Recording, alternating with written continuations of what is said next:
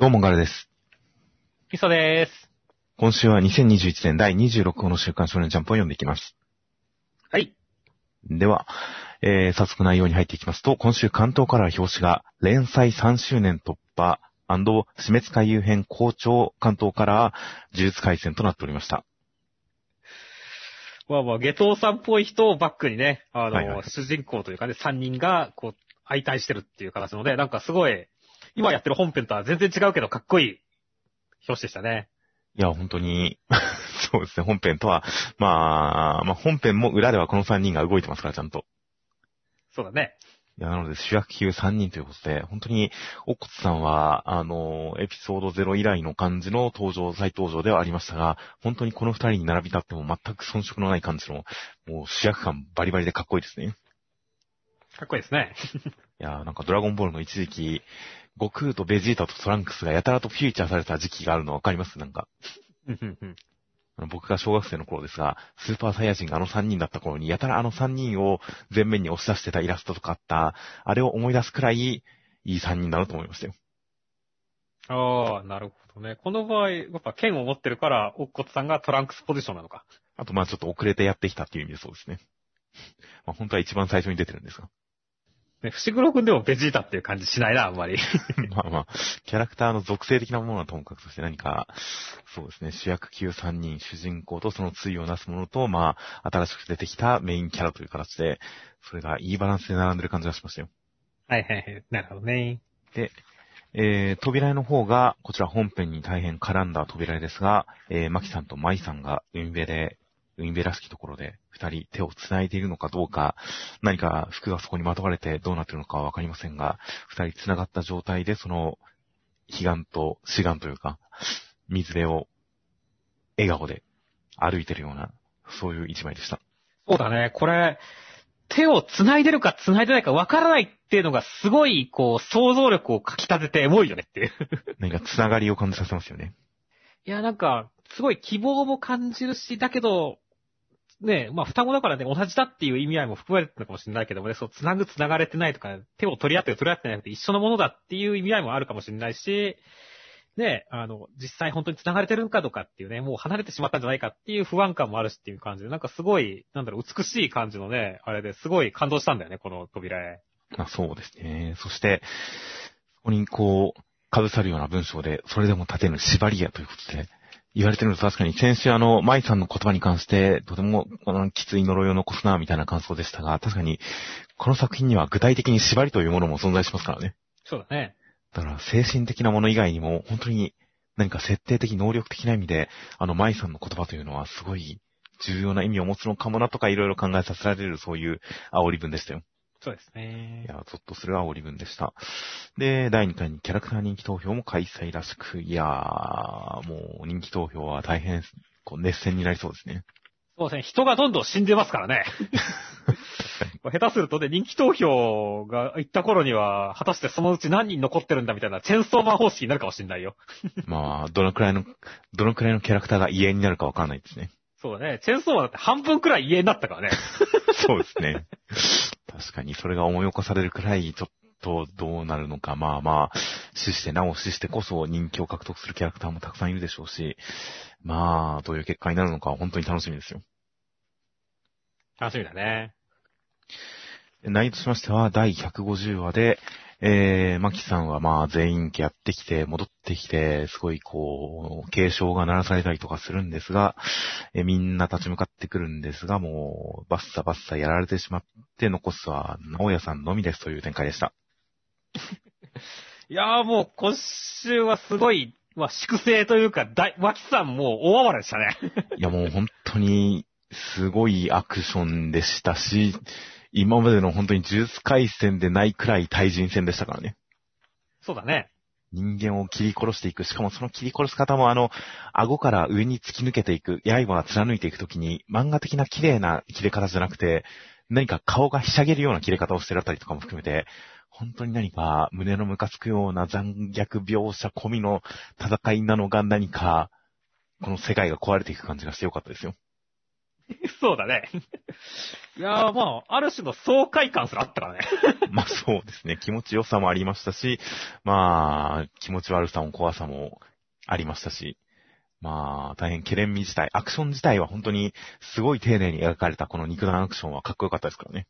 途中ちょっとね、こう、荒れてしまったのが残念ではあったけれども、それはね、ちょっと、まあ、それを差し引いてもね、ほんとなんかすごいかっこいい、あのね、マキさんつえーっていう感じのアクションでよかったですよね。そうですね。この、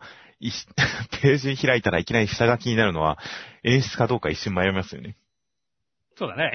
まあ、この2ページだけ間に合わなかったということなんだと思いますが、まあ、確かにそれはちょっと残念だし、本当に心配に、赤上先生が心配になってくるような感じではありましたが、まあそれ以外のところでは、まあ本当に何か動きが一つ一つ繋がっている、その繋がりが感じられるアクションがすごい良かったですよ。ランタ君がさ、今の全員金が当時さんの気まぐれだって言ってるのは、本当になんかすごい実感こもっててよかったなと思ったよ。そうですね。だから総力戦になるのもやむなしというのはよくわかりますね。それになったからこそね、本当にね、誰も叶わないっていう形でね。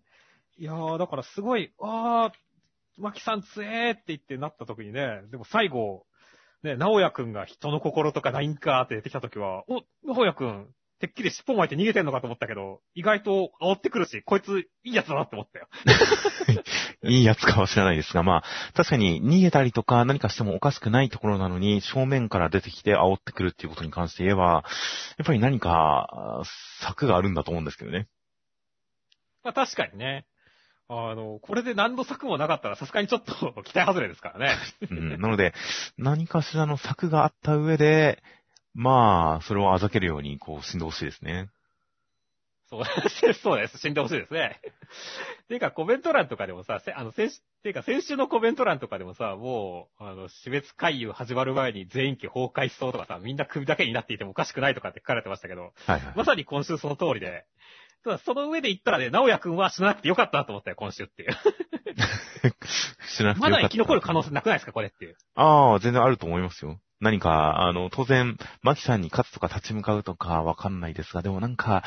特殊な塾とかでなんか封印的な、やっぱり、いろんなパターンがあり得ると思うんですけどね。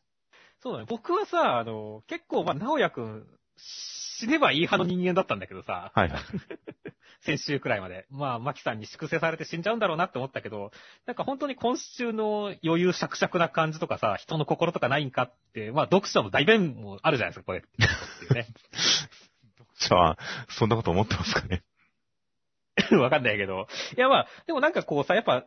マキさんちょっとやりすぎなんじゃないのっていう気持ちはあるじゃないですかっていう、ね。まあまあそうですね。そういったところ、ね、そういったところに対して、このね、ああ、あいつが持ってっちまったからなって言って、まあ、これに関しても納得するというかね、まあ本当にね、あの、舞さんのことがあるし、全部壊してっていうことが受けてのね、こうなってしまったんだ、バーサーカーにっていう感じがすごい伝わってくるんでね、そういった脇役的ポジションというかね、もう含めて、直也くんめちゃめちゃいい仕事してるんで、なんか、生き残ってほしいなって気になってきたんだよね。なるほど。僕はまあ生き残ってほしいとは思ってませんが、まあ何か小ずるい手で、いやでもやっぱりそれを突破して、マキさんにはもう本当に全部壊してほしいですけどね。まあな、正直、まあ9割は死ぬと思ってるよ。この、なんか、実は奥の手を持っていたけれども、まあ、その、それすらマキさんに破られて、ヒーって言って死ぬとは思ってるんだけど、ちょっとだけ なんかそういった時にでもなんか直也くんだったら、あの、なんかすごい軽口叩いたり大物っぽいこと言って生き延びる可能性はあるんじゃないかなって思ってるんだよね。なるほど。いや、まあ確かに最後のこの登場に、登場の仕方でちょっとその格を上げてるところはありますからね。そうだね。だからただただやられるために出てきたというよりかは何かあるかもと思わせる感じで、まあちゃんといい引きにはなってるので、そこの展開には注目したいところですよ。そうですね。ちなみに今回のサブタイトル、この足を含む3というサブタイトルになっていますが、こちら、あの、先週段階とかであまり気にしていなかったんですが、あの、舞さんの手渡してきたものとかあまり気にしてなかったんですが、足を含む、あの、先週のコメントで指摘がありましたが、まあ、慣用句、準備万端、まあ、すごい、えー、遠距離を飛んで渡るときに、その鳥が自分が休むための足の枝を口に含んで、それで飛び立つ。そういう意味で、何かをなす前にその準備が万端であることを示す慣用句らしいんですが、足を含む。で、先週の舞さんが、あのー、狭間の世界というか夢の中というか、あそこで渡したのが、鳥がその、足場にするための旅立つ前に口に含む明日の穂であると。で、その後に鳥が飛び立つイメージにつながるという感じで、何かその、羽ばたく前の準備が整うという、そういう意味のサブタイトルだったんですね。まあまあ実際だから、ね、死滅回遊に行く前に、呪術界のゴタゴタというかね、背景的なところを全部生産していこうってことなんだろうけどね。あとは、マキさんが本当にこれまでに色々とこう、囚われてたしがらみとかそういったものに関して解き放って、今、本当に自由になるという、飛び立っていくという、遥か遠くの天を目指してみたいな、そういう準備を整える状態、整えた状態。まあ、それが今この、マイさんに託されたもの、一連のものなんだろうなという感じではあるんですが、そういう意味ですごい、かっこいいサブタイトルだったんだな、意味慎重なサブタイトルだったんだなというのが、選手のコメントでよくわかりました。そうだね。ただ、かっこいいと同時に、悲しいというかね。いやいや、捨てるって、マキさん本当に一番大事なもの捨てちゃってんじゃんっていう残酷さはあるけどね。まあそうですね。マイさんを失ってというところもありますし、あと、本当に、あの、全部壊してという言葉が本当に縛りとして何か強制力を持って働いていると考えたときに、これも先週のコメントで、あの、伏黒くんが、その、全部に入っていないか不安みたいなコメントがあったりしましたが、確かに、全部壊しての全部がどこまで含まれるのか、何か、マキさんの今後の身体に関わってくるんじゃないかっていう、そういう、まあ、具体的なものも含めて、そして曖昧なものも含めて、すごいいろんな不安が渦巻いてますからね。ああ。僕は結構、伏黒だからセーフっていう派の人間なんだけど。難しいところだね。だから、直也くんも伏黒生になればいいんじゃないですかね。なるほど。全員家当主になってますからね、伏黒くんは。という感じで、まあ確かに不安はたくさんあるんですが、まあまあ、でも、とりあえず、大きく羽ばたく展開なのは間違いなかったりはしますので、まあ、そのイメージ、改めてサブタイトルを合わせて考えると、選手のイメージとか含めて、今週の展開とか含めて、まあ、趣深いなと思いましたよ。そうですね。という感じなので、まあ、直哉さんと牧さんの順位は来週の展開が大きく関わるんじゃないかと思いますよ、人気投票。関わりそうですね。大変楽しみです。では続きましてが、ワンピースの1014話内容としましては、まあ、ルフィは落ちていきまして、カイドウさんが勝利宣言を、まあ、全体に放送しまして、そんな中、モノスケさんのところに、勘十郎さんがやってきて、で、えー、菊之丞さんは勘十郎さんに切られて死んでしまう感じの中、金右衛門さんが勘十郎を切り伏せ、勘十郎さん倒れたと思ったところにカイドウをやってきて、金右衛門さんが、こう、やられちゃいますという展開でした。いやー、今週は、この勘十郎さんの幕引き相手がお前がいい、金右衛門さんがいいっていうところはなんか俺すごい納得というか心に来るものがあってよかったですね。そうですね。結局最後まで、改心とか本心とかそういった何か、うん、仲間意識みたいな、その、気持ちが変わる心変わり、改心とかそういった要素は示さずとも、ここで繋がりを示したことですごくその死に哀愁が感じられましたからね。だから、なんだろう、すごいさ、あの、感情さん、あの、一回やられた後に蘇ってきてやってることって結構最悪なことばっかやってるじゃないですかっていう。はいはい。アシュラさんを爆発させたりとかね、今回キクさんを刺したりとかっていうね。だそれもなんか最終的にこの金山さんに嫌われたからだからっていうところがなんだろう。本当に旗迷惑だけど気持ちはすごいわかるっていう感じで、なんか本当に、なんだろう。涙す。逆に俺は涙しちゃったんだよね。感情さんの気持ちを考えてっていうね。うん、なるほど。いや直接的に切られたかったかどうかっていうと僕はそこまで踏み込んだ感覚だったのかな、思いだったのかなというのはわからないですが、でも、まあ、金右衛門さんに対して、断ち切れない思いというか、彼なりのつながりがすごくあって、そこに向かって行動はできなかったけど、まあ、気持ちはあったんだな、みたいなことが分かって、まあ、切なくはなりましたよ。いやー、そして、まあね、今週はもうカイドウさん、ルフィ。てか、ルフィがさ、あのー、完全に海に落ちたのが意外だったんだよね ザブーンって言ってますね。てっきりそうそう、誰か助けに来るもんだと思ったけど、海落ちちゃったらね、あの、悪魔の未形の人たちはもう助けに行けないし、どうするんだろうっていう不安感がさらに強くなったんだよね。うん、きっと何かしら誰かしらがいるんでしょうけどね。一応さ、あの、桃之助さんが何かの声を聞いたりしてるから、そこに関係する何かかなとは思うんだけども、ちょっと予想がつかないですね。そうですね。まあ、このところで、ルフィに対するカイドウさんからの評価で、あの、覇王色をまとったけれど、その操作はお粗末なものだったって意外と酷評されてるのとかは、結構、その、復活した後の、やっぱ変身フラグなのかなと思ったんですけどね。はいはいはい。そうだね。あの、ギア、新しいギア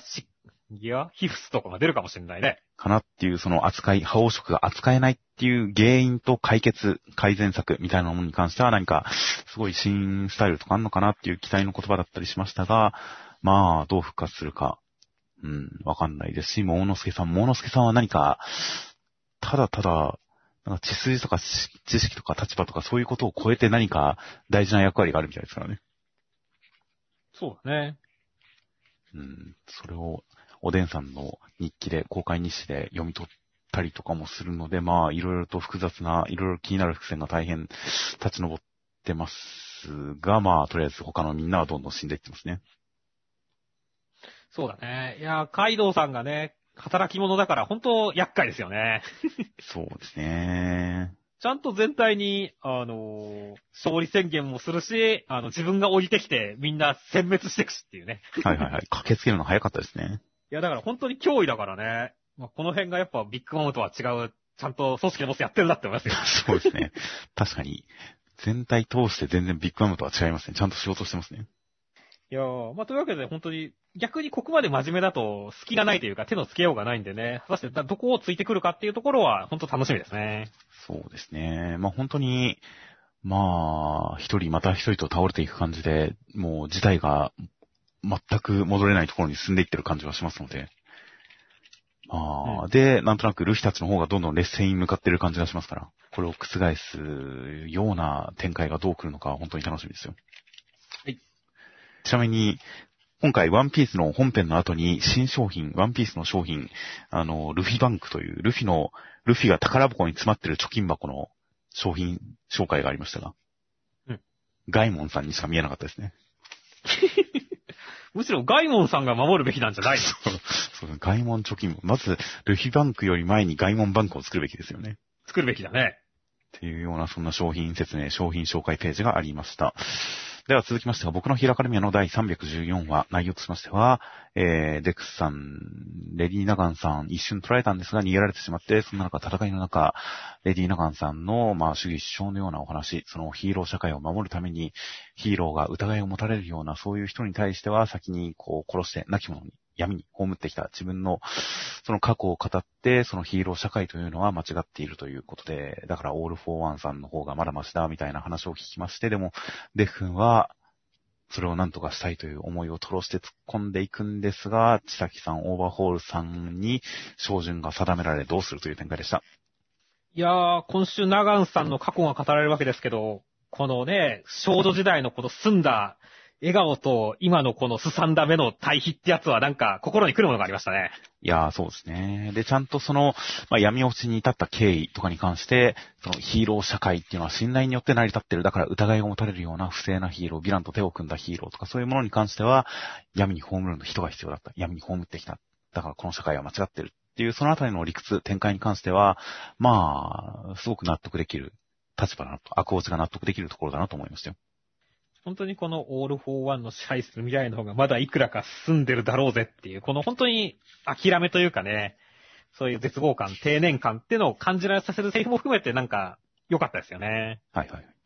いやー、というわけで、ただね、というわけでね、まあ、それを踏まえた上でね、本当デク君との戦いがどうなるかっていう感じなわけですけどもね。はいはい。いやー、実際だから、これによってね、あの、まあ、もともとね、あの、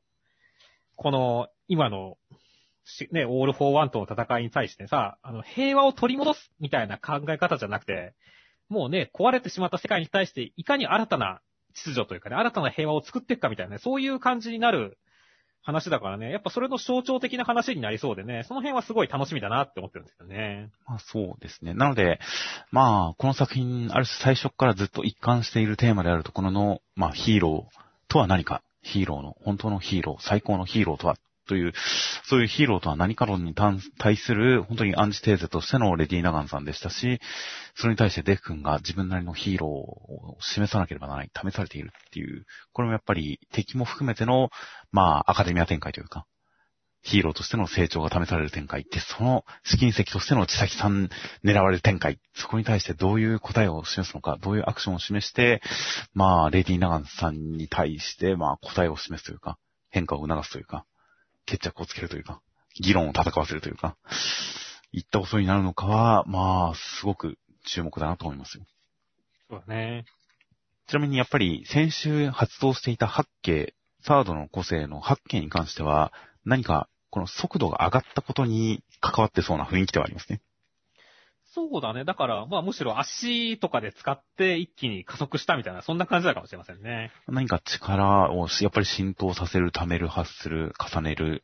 何か力を扱う系の能力なんだろうなというあたりが示されたりとかして、その辺の、えー、個性の謎解きに関しても大変楽しみです。では続きましてが、ブラッククローバーの第294話、内容としましては、えー、マグナさん見事にダンテさんをぶっ倒しまして、えー、まだ生きてたんですが、そこのところは、えー、ジャックさんが見事に切り裂いてくれました。一方、バニカさんはロロペチカさんを操って戦っててやばいっていうところに、えー、ノエルちゃんがやってきましたという展開でした。よー。ねダンテさんの後始末をこう、ジャックさんがするっていう展開はね、やっぱりこの辺は大人の役目だなっていう感じがしてよかったですね。まあそうですね。で、何かちゃんとみんなに見せ場があるぜっていうような展開でしたし、あとそのマグナさんが強くなった、マグナさんがすごいことをした、成し遂げたんだっていうところの、その表現をやっぱジャックさんの思いを改める感じで、意識改革で表したっていうところも良かったですからね。そうだね。そこで素晴らしいリアクションを見せてくれましたし、その帰結として、あいつの勝利に水を差すなっていう感じで、その、マグナ君を称えるような感じの言葉で最後的にとどめを刺すっていうあたりで、そこまで言ってるのとか、すごい良かったですよ。そして、まあ今週はね、もう、ロロペチカさん、操られてるロロペチカさんがなんかちょっとエロかったっすねっていう感じですね。いやー、相変わらず性癖を感じますね。そうですね、性癖感じますね。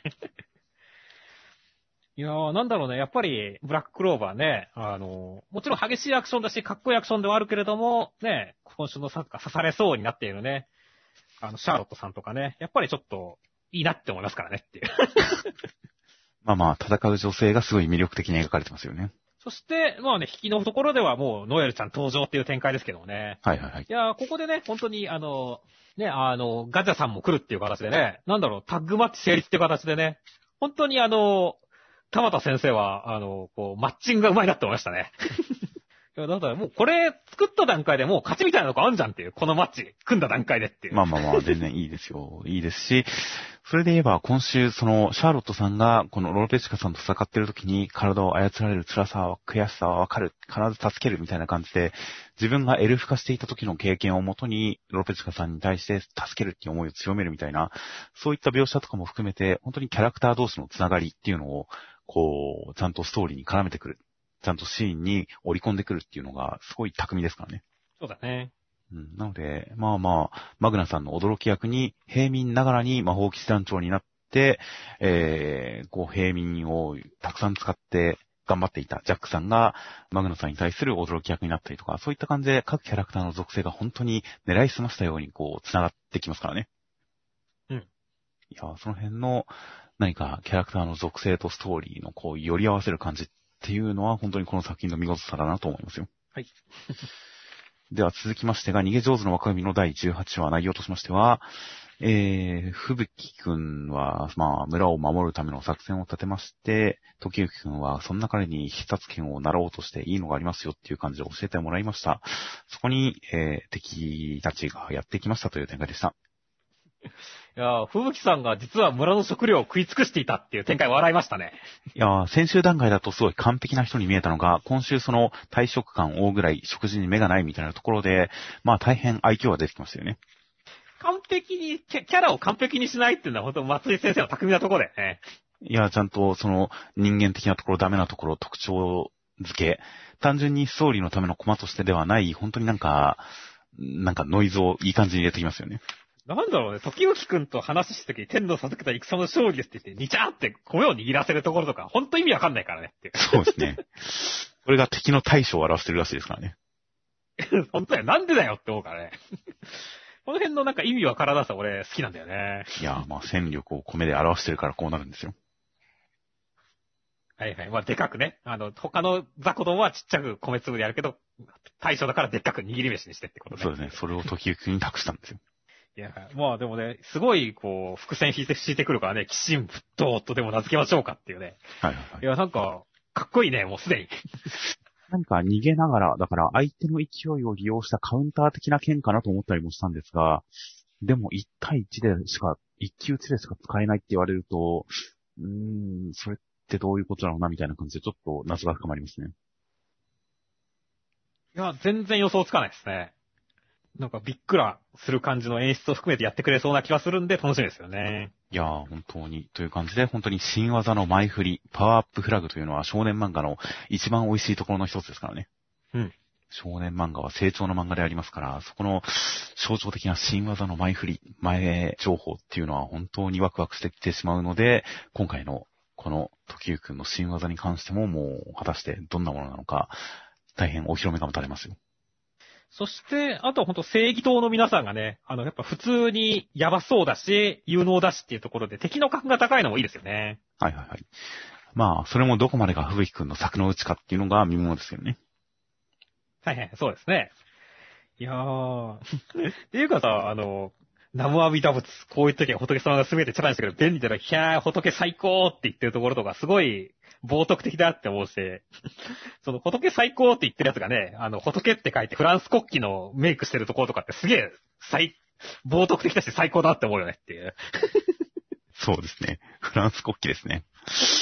いやー、まあまあ、生阿弥陀仏って言っておけば大丈夫的なことに関してはちょっと室町感がありますけどね。まあ確かにね。庶民に浸透していく雑な仏教みたいな感じで、まあ、室町感あるなという感じではあったりしましたが、まあ、それに対するハイテンションなフランス国旗はまあ確かに、まあ、ふざけてますよね。いいよね、こういうの。本当にいい感じに小ネタがたくさん散りばめられてますね。いやー、という感じで、とりあえず、風紀くんに関しては、先週段階ではシーンが読めなくて不安だなという印象がありましたが、本当に今週の対職感のところ、人間らしいところと、あと、時行くんに対してすごくそれを認めてくれるような温かい視線をモノローグで語られたりとか、その辺ですごく、もう、風紀さんがこう、人として信用できる、愛せるキャラになってきたので、もし、毎日、味方にならない展開、裏切り展開が来るとしたら、もうそれを正面から受け取れる、受け止める覚悟はできましたよ。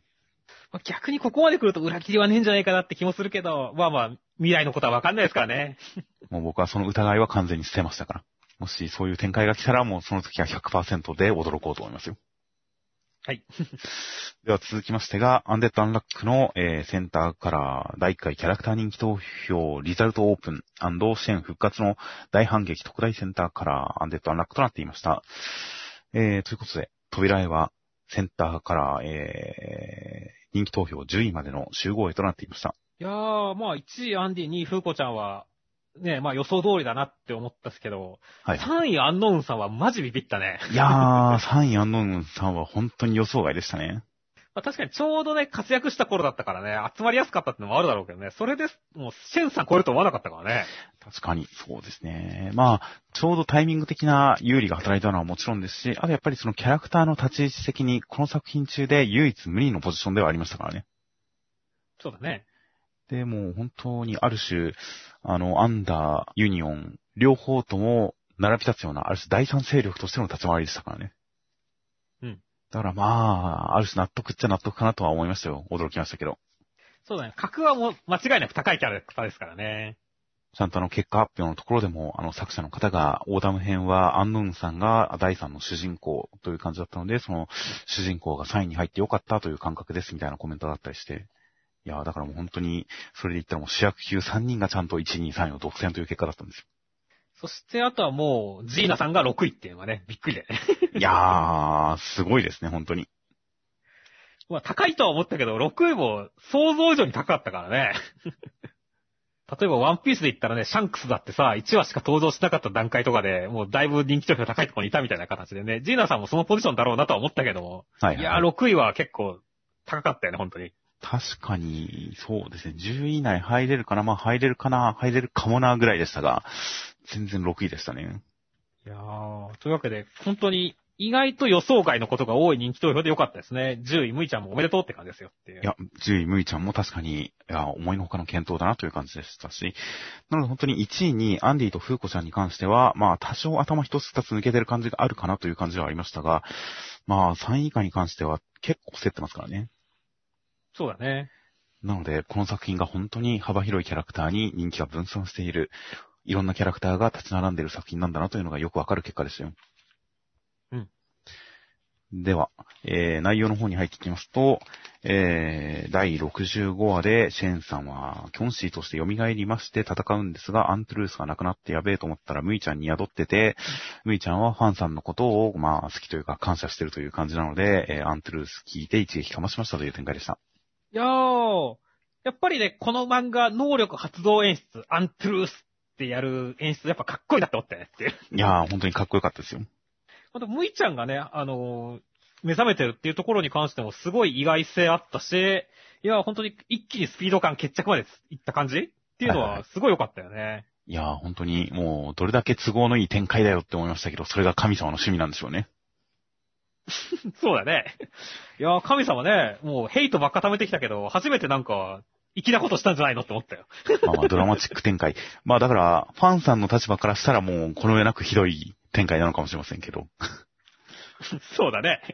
アントゥルース失ったぞ、やったって思ったら実はありましたみたいな展開は、ファンさんにとってはもう不幸以外の何もでもないからね。アンジャスラーなのかもしれませんが、まあまあ、いや、ドラマチックな展開が好きなんですね、神様は。そうだね。いや、確かにでもまあ、神様はね、確かに俺は今粋なことをしたって言ったけど、まあ、未だに神に対するヘイトはそれでチャラになってないからね。まあそうですね。いや、こんな、ね、ちょっとくらいいいことした段階じゃね、不良がね、猫を助けたよりももっとダメですからねっていう。まあ、これまでのいろんな前科がありますから、本当に優しさとか、そういうことでは温かい気持ちとかでは全然なく、本当にただ面白がってるんだろうなっていう感じが伝わってきますからね。そうだね。そこは間違いないですね。ちゃんと過去の実績があるから、もうなんか、ちゃんとなんか、悪い意味で解釈できますよ。こういうのを。そうだね。そして、まあね、本当に、あの、決着展開で言えばね、本当にファン、あんたは強いよ、きっとこの世で一番、でもね、ただそれだけだっていうところもなんかすごい、勝った感じのするセリフでよかったよねっていう。そうですね。で、ちゃんと本当に、その時のシェンさんのこ、いい顔してますからね。うん。いや、すごい晴れやかな、にこやかな表情でそれを言い放ちますし、いや、その前のこのキョンシーとして蘇った直後のとところでは、ムイちゃんとすごいイチャイチャしますしね。そうね、イチャイチャしてますからね。本当に死を乗り越えてのイチャイチャですからね。うん。いやー、大変尊いですし、なんか、勝った感が今週は貫いてますよ。いやー、というわけで、まあまあ来週にはね、まあファンさんも完全にやられてしまうと思いますんでね。はい、はい、そしたらサマー戦ですかね。ちょっと、どうなるか楽しみですね。ある種、ファンさんに勝ったらもう、サマーぐらいなんともなりそうな気がしますけどね。まあ、実際なんか、オータムは結構あっさり倒したことを考えると、サマーもあっさり倒せそうな雰囲気がちょっとあるんだよね。そうですね。アンラックバレットが食らわせられれば。うん。とはいえやっぱそれをアンラックを招き入れるための環境、状況が必要ですからね。そうだね。それをシェンさんが用意してくれればなんとでもなりそうな気がしますよ。という感じなので、まあ、サマーに関しても蘇ったシェンさんの、あの、強キャラっぷりが見える展開だったらいいなと期待しています。はい。では続きましてが、えー、坂本デイズの第25話内容としましては、えー、まあ、敵の能力はオンオフ切り替え可能だったから、坂本さんは敵か味方かどっちを攻撃するかわかんなくて困ったんですが、敵と味方を同時に攻撃するシンくんは心を読んでかわすっていう感じで、見事に敵を倒しましたっていう展開でした。ああ、マット堀口、やっぱ、テンション高くて面白いキャラだったし、決着も ド派手でよかったですねってそうですね。気持ちいいって言いながら、ぶっ飛んできましたからね。そうだね。てか、この文系動画に関してはちょっと意味がわかんなかったけどね。そうですね。どちらかっていうと体育会系だろっていう。うん、文系、まあまあ、理系、どっから出てきた言葉なのかなとは確かに思いましたよ。まあなんか言葉でね、あの、勝ってる感じにしてるから文系っていうのかもしれないけどもね。はいはいはい。いやー、まあまあ、な、だ、バツマン謎ったのも含めて、まあまあ、面白いキャラだったってましたよ。強かったですねって。まあそうですね。ちゃんと本当に面白いゲーム的なギミック満載の戦い方をしてくれて、それがハイテンションな感じで表されていて、ちゃんと最後マッチョにもなりましたし、まあ、大変いいキャラでしたね。いや、そしてね、あの、まあ最終的にね、あの、シンくんはい。に対するね、話としても、あの、ね、こ、真の能力がね、役立たずかどうか、くだらないかどうかみたいな話のところに対してね、まあまあ、ちゃんとバトルで決着ついて、最終的にシンくんもね、ラボのみんなに、俺今いる、いるとこのこの能力も気に入ってるんだって言って、ちゃんと決着ついた感じも良かったですよね。そうですね。ちゃんとシンくんを肯定する展開が挟まりましたし、で、最終的にはそのいつもの心の中で殺すオチっていう定番のオチでまとめる感じで、何かちゃんと落ちましたしね。そうだね、ほっこりしたよね。お約束をちで本当にこの二人がちゃんと勝ったぜ。なんかまったりしてるぜっていう いつも通りだぜっていう感じが伝わってきて、いいオチでしたよ。こういう定番があるといいですね。うん。という感じで、えー、まあちなみに、この、マット・ホリグスさんの入れ替え能力は1対1の対マンだったらどう働いてたんでしょうね。どう働いたんでしょうね。役に立たなかった。まあ、味方だから攻撃できないっていう感じになるんじゃないですかね。動きが止まるってことですか。まあ実質アントゥルースだよなと思いましたけどね。おー、そんな被ったんかっていう。マット・ホリグスの能力はアントゥルースだったんじゃないかと思いましたよ、僕は。あー、ちょっと可能性はありましたね、これは。一瞬、アントゥルースの能力がマット・ホリグスに移ったかと思いましたよね。そんな、死んだからって。だから、い教師になったからって。やまさかムイちゃんの方だったとはという感じの能力かぶりの坂本デイズでした。では続きましてが、ドクターストーンの第198話内容としましては、えー、まあ、ドクターストーンで誰も死ななくなってしまったら、みんな老人になってしまって人類が溢れてやべえぜっていう未来を見て、まあ、なんとかしなければっていうことでゼノさんも蘇らせて、えー、スタンリーさんの戦争犯罪を合法化することを条件にゼノさん仲間になってくれましたロケットを作るぜっていう展開でした。いやー今週、本当クロム君がさ、不死になったみたいな話をさ、すごい無邪気に肯定的に捉えてさ、はいはい、で、それをこう、つかさんが、ね、ほ、ね、ちゃんと説明してくれるっていう展開はすごい教育的でよかったよねっていう。まあまあ、そうですね。大変納得感のある論理展開、キャラクターそれぞれがそれぞれの主張を持って、すごくわかりやすく論理展開してくれましたね。いや、まあ実際ね、みんな知らなくなったら食料や資源は有限。そしたらもう、ね、戦いが始まっちゃうしみたいなね、こういうことは、本当に想像すれば、その通りだなって思うからねっていう。はいはいはい。いやー、というわけでね、その辺も良かったし、まあね、その後のね、あの、ゼノさんが復活させていろいろ話すって流れの中でもね、なんだろう、ゼノさんがこの、協力するためにはこう、儀式が必要みたいなことをね、ゲンさんが言ったりするわけですけども、はいはいはい。こういう、なんだろう、人のプライドを立てることが大事なんですよっていうことを、あこう、暗にというかね、やんわり伝えることも含めてなんか、まあ、今週のドクターストーンはさらに二重の意味で教育的だったなと思いましたよ。まあまあ、この辺の、まあ、すごくあえて時代にそぐわない言い方をすれば、男の美学的な義理人情の世界を描くのは、本当に科学の傍らでそういうことをやり通すっていうのは、ドクターストーン、まあ、ずっと最初からやってることですからね。そうだね。なので、その辺の魅力をきちんと今回も踏襲する展開ではありましたよ。いやー、まあ、というわけでね、本当に、ね、まずは、人類いろいろある前に、ね、怖い前をところに行こうぜっていう展開で、ね、ロケット作るわけですけどもね。はいはいはい。いやー、でも実際問題、まだここにいる人間、人たちが復活してないからね、なんかすごい時間かかりそうだけどどうなるんでしょうねっていう。いやー、まあもともと、なんでしょう、合金の街をどっかに作りに行かなきゃいけなかったわけですからね。うん。二手に分かれればなんとかそんなにタイムロスなく、うん、どうなんでしょうね。まあ、まあまあ、7年経ちましたから。うん。ここから何年かかろうと大したことじゃないですよ。いや、まあそうだね。あの、ドクターストーンはもうないけどっていう。いやー、だからちょっと本当にね、どういう風にやっていくのかっていうのはちょっと楽しみですよね。まあそうですね。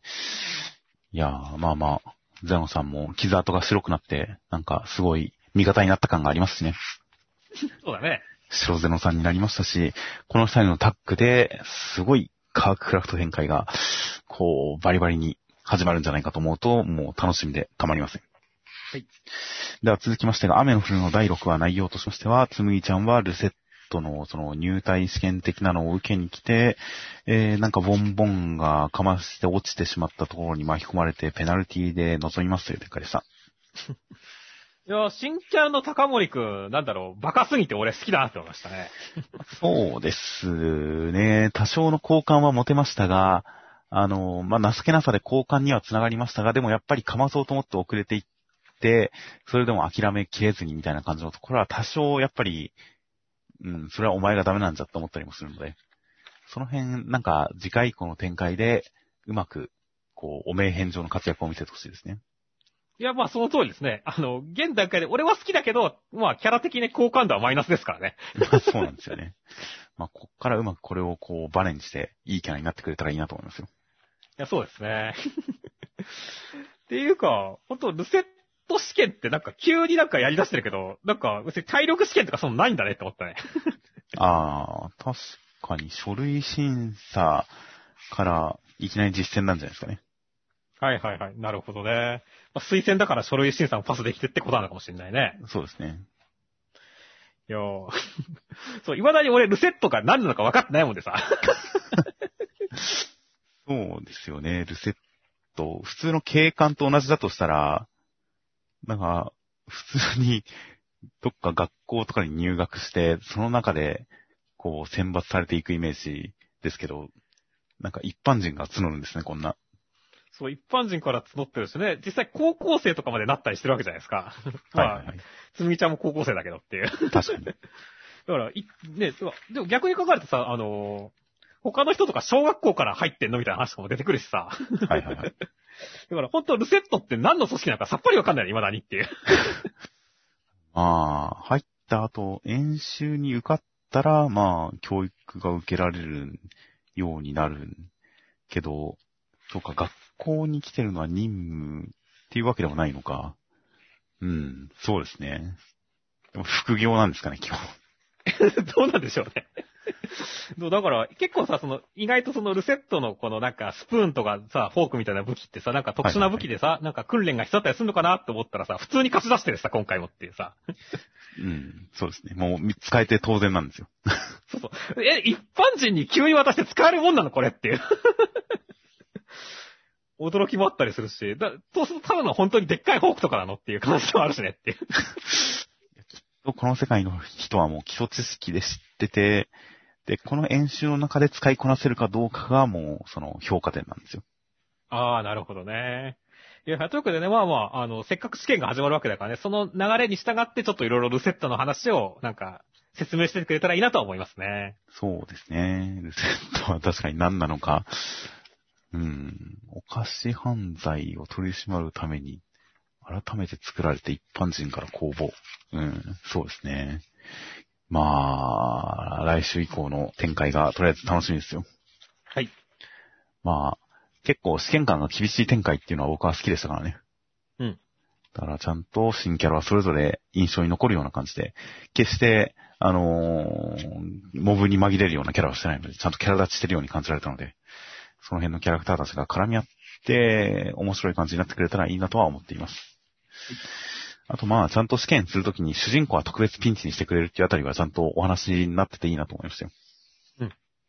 そうですね。では続きましてが、高校生家族の第40話内容としましては、ゴメスがゴミ捨て場で喧嘩しているところを警察に補導されるんですが、それは子猫を助けるためで、子猫は気になってたからで、子猫を飼っていいう顔をするんで飼いますという展開でした。警察の人、ゴメスを高校生としてちゃんと扱いすぎだろと思ったね。そうですね。新しい視点のバカキャラでしたね。そうだね。いや、まあ、猫高校生までと突っ込みわけど、その後、ちゃんと長所を渡したりとかさ、はいはいはい。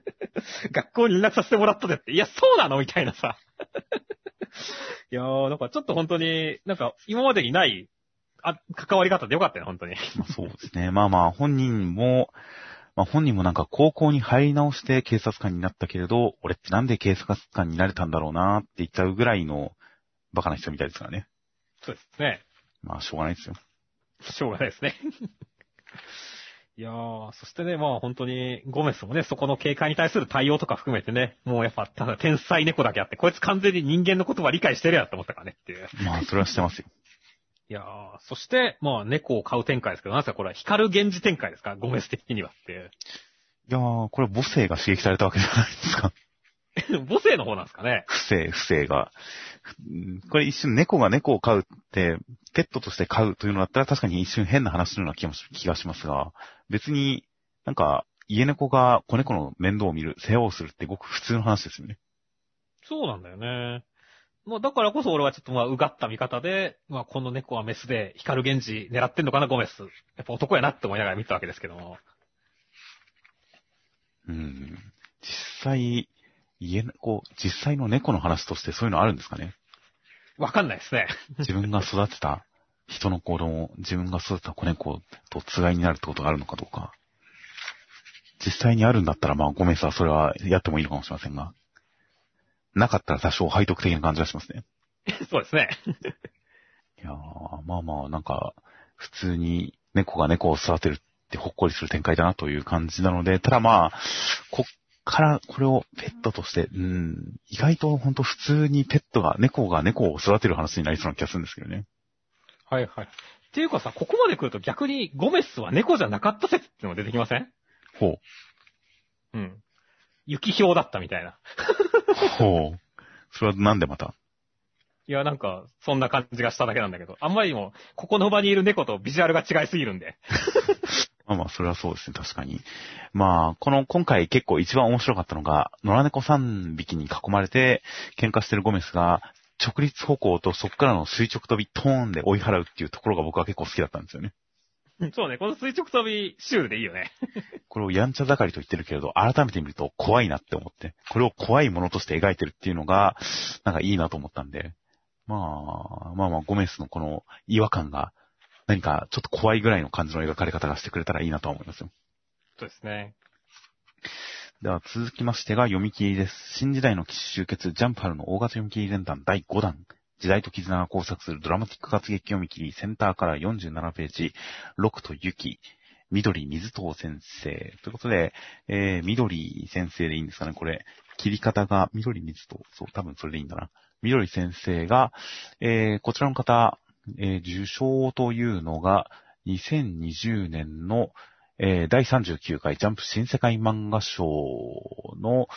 準入選超新星賞をモンスターズという作品で受賞された方、その当時の年齢が18歳となってますね。おー、若いっすね。いや、もうなかなかの新星現るという感じで、まさに超新星漫画賞という感じの、えー、みどり先生、内容としましては、まあ、時代劇みたいな感じで、えー、まあ、平六六三六くんという、まあ、ちょっとうだつの上がらない男、チンピラみたいなのがいたんですが、その彼が、えー、ものすごい凄腕の女の子、人を殺せちゃう、殺しちゃうような女の子のユキちゃんと出会い、そのユキちゃんを利用して盗みを働こうとしたけれど、ユキちゃんは、こう、義賊的なことを従って、まあ、義賊的なことをしてたんですが、最終的には捕まって、ロック君が全ての罪を背負うような形で、ユキちゃんは自由の身になりました。彼の優しさを知っているのは自分だけですという展開でした。いやー、心にずっしりとくる話で、なんか印象に残るも物語でしたね。そうですね。いや、結構途中までのお話とかは、まあ地味っちゃ地味かなという感じではあったんですが、もう特殊能力とは出てこないですしね。そうだね。ドラマチックな感じっていうのもそれほどなく地味っちゃ地味かなという感じでしたが、最後の捕まった後のロク君が、この自分が罪を被るまでの展開、心変わり、そしてその後のゆきさんのその団子屋のエピローグというあたりで、何かすごく印象に残るお話になった気がしますね。そうだね。まあ、決してこのね、ハッピーエンドではないし、まあ、バッドエンドとも言い難いっていうね、独特の終わり方でしたからね。はいはい。まあ、バッドエンド寄りな感じではありましたが、まあ、救いはあるお話でしたね。そうだね。結構このね、あの、私だけが知ってるあの人はって言って、まあ、ね、あの、ゆきさんも言ってるけども、あの、でも、個人的にはね、やっぱロック君って、まあ、心変わりはあったりしてもね、やってることとか言動とかに関して、ほぼ嘘はないですからね。あの、最後の最、せめて、こう、なんだ全部、もともと金を配るわけがさらさらなかったんだって、そいつを勝手に配り始めてとかって言ってるところとかも全部、本当のことだからねっていう。はいはいはい。でも、だからこそっていうね、なんかこう、本当に、また、ゆきちゃんにとっての真実とね、この、実際のロックの中にとっての真実が違うっていうところのこのアンバランスさも含めてなんかすごい、悲劇というかね、そういう感じの匂いがして、そこもなんか心に残る展開だなと思ったんですよね。その真実が違うというのは、その、ゆきちゃんの中の違う真実っていうのは、ロックンの当初の思惑に関して、本人の言葉と違うものだったと思ったってことですか？おうーん、まあちょっとこの辺に関しては想像だけど、なんだろう、あの、ゆきちゃんがどこまでロク君のことが分かってんのかっていうところなんだよね。あの、ロク君は実際にそのゆきちゃんを騙して、ね、あの自分のあれにやってっていう。で、義足的なことも本当にやいややっただけだっていうところを、ゆきちゃんが分かってるのか分かってないのかっていうところなんだよね。俺がすごい気にしてるというかね。はいはいはい。気になってるのはっていう。でも、俺はなんかその辺をだから分かってなくて結構、ゆきちゃんの中では理想的な感じ？あの、貴族的なことも、あの、あの人がね、率先してやったことだし、私を助けてくれた本当に優しい人だったのにって思ってる。でも本当が最後に嘘をついて悪く被ってって、本当にあの人はっていう風に思って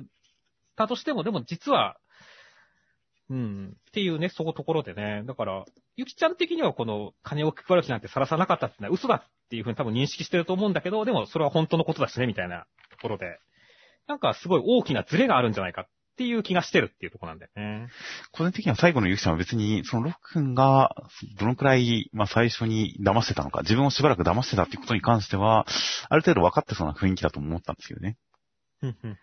でも、この漫画の中で描かれていた、その後のロックンの、あの、まあ、ゆきちゃんを使い捨てて、切り捨てて、もう、とんずらしたいと思っていたけれど、その気持ちがどんどん変わっていく。ゆきちゃんを本当に妹のように思っていって、優しくしてしまう、不必要に優しくしてしまう、切り捨てられなくなってしまうという、そこの心変わりの一連の流れ、一緒に暮らしている時に優しくしてしまったこととか、その辺のことを指して、最後に、あの、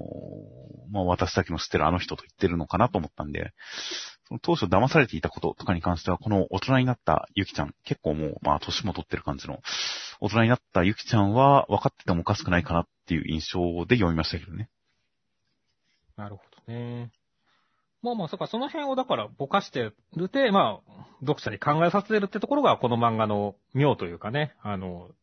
やり方だとは思うんですけどね。まあ確かに、まあ多くを語らずというところでありますよね、その辺は。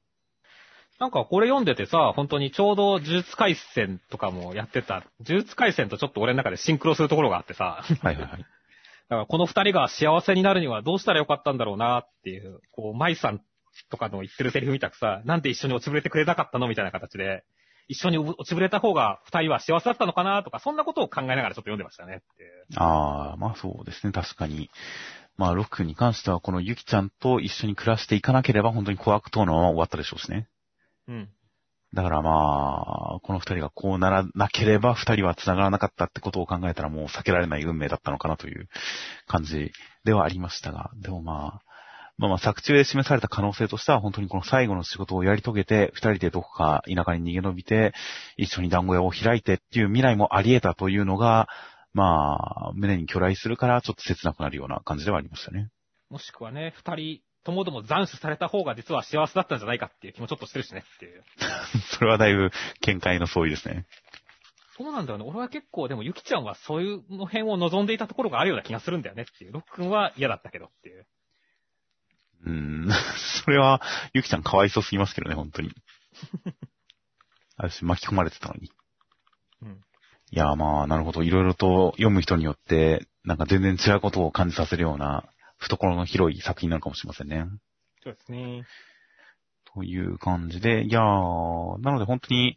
何かキャラクターの描き方とかに関しても、まあ全体的に、まあ、もしかして地味っちゃ地味なのかもしれませんが、あんまりテンプレと感じさせないような感じのキャラクターの見せ方が、まあ、ある種やってることは王道だったりはするんですが、まあ、なんかテンプレに見え、テンプレに見えないような見せ方とかができてるような気もしましたし、本当に